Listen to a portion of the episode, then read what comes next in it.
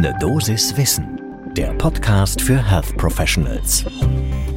Willkommen zur ersten Folge unseres neuen Podcasts für Profis im Gesundheitswesen. Heute geht es um den Corona-Stress, dem Sie seit eineinhalb Jahren ausgesetzt sind, zusätzlich zu der Überlastung, die schon vorher in Kliniken, Rettungswachen und Praxen geherrscht hat.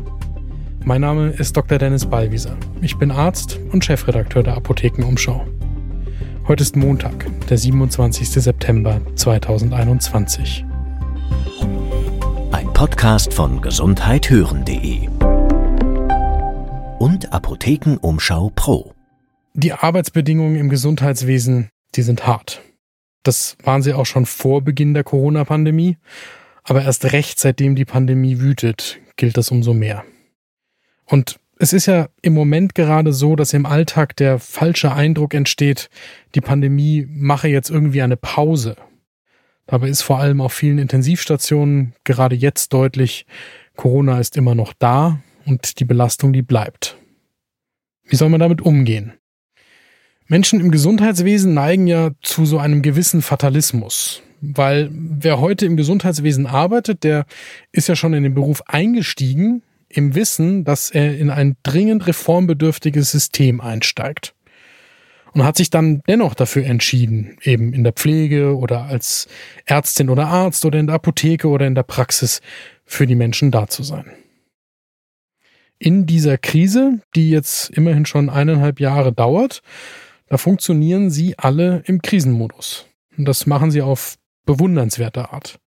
Das ist alleine schon mehr, als die Gesellschaft sich eigentlich erhoffen dürfte. Und es ist mehr als genug. Was nicht wirklich funktioniert, das ist an vielen Stellen die Reaktion der Gesellschaft, der Gesellschaft, für die Sie da sind, auf diesen Ausnahmezustand.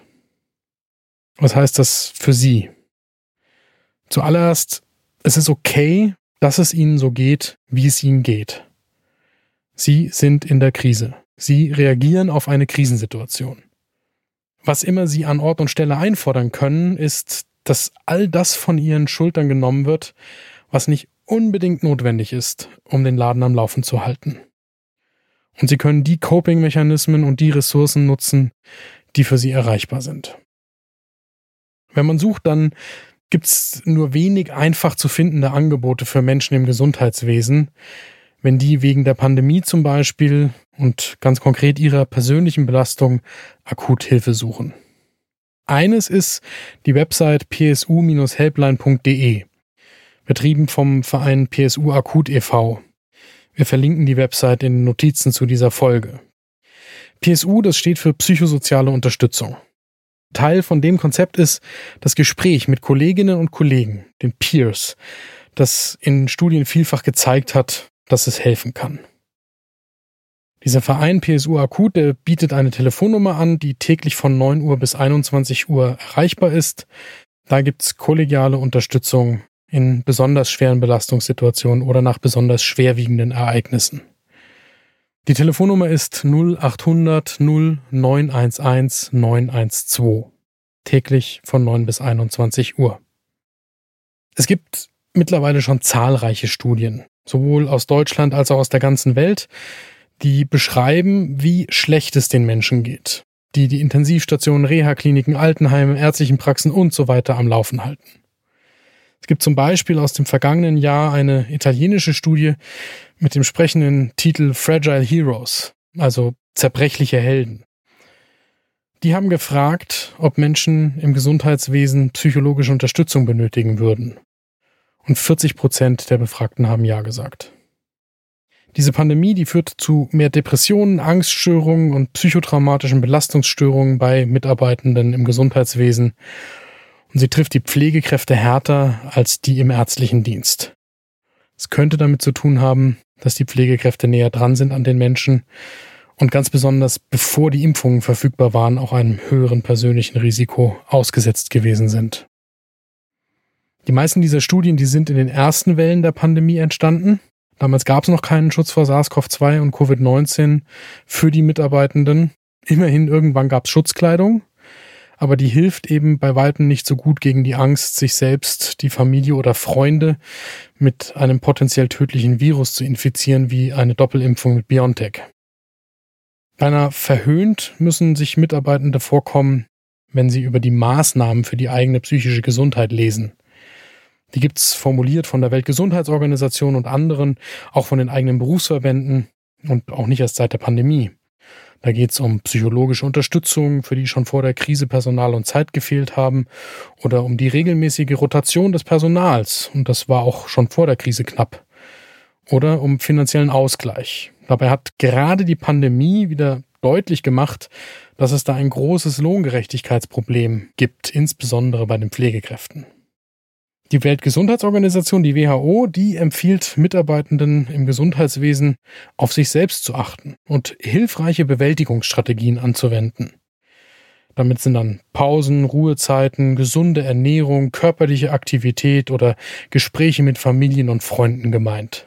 Dazu gibt es einen treffenden Kommentar in einer aktuellen Übersichtsarbeit zu genau dem Thema. Der Kommentar kommt von Viktoria Kramer, Andreas Thoma und Miriam Kunz von der Klinik für Psychiatrie, Psychotherapie und Psychosomatik an der Universität Augsburg.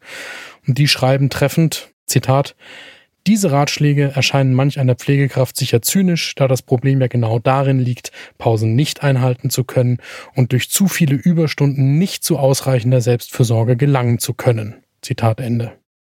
Auch die Forderung, dass die Verantwortung für die psychische Gesundheit der Mitarbeitenden nicht bei denen selbst abgeladen wird, sondern dass dafür Vorgesetzte, Führungskräfte und diejenigen, die Rahmenbedingungen gestalten, Verantwortung übernehmen. Auch die Forderung, die gab es schon vor der Pandemie. Genauso wie die Forderung, dass endlich psychische Unterstützungsangebote wie die Supervision aktiv an Mitarbeitende herangetragen werden, statt zu reagieren was sie für sich tun können, wenn es weniger schlimm ist, als dass sie die Hilfe von PSU akut in Anspruch nehmen wollen. Das wissen sie selbst. Natürlich hilft das, wenn man nach dem Dienst aus der Klinik kommt, die Tür hinter sich lässt und die ersten Atemzüge kalter, klarer Herbstluft ganz bewusst ein- und ausatmet. Oder wenn man an einem Spielplatz vorbeikommt und für einen kleinen Moment innehalten kann und das Lachen von Kindern genießt. Was gerade heute vielleicht aber wichtig bleibt, ist danach wieder all diejenigen auf all die Dinge aufmerksam zu machen, die sich ändern müssen, die über das Gesundheitswesen entscheiden.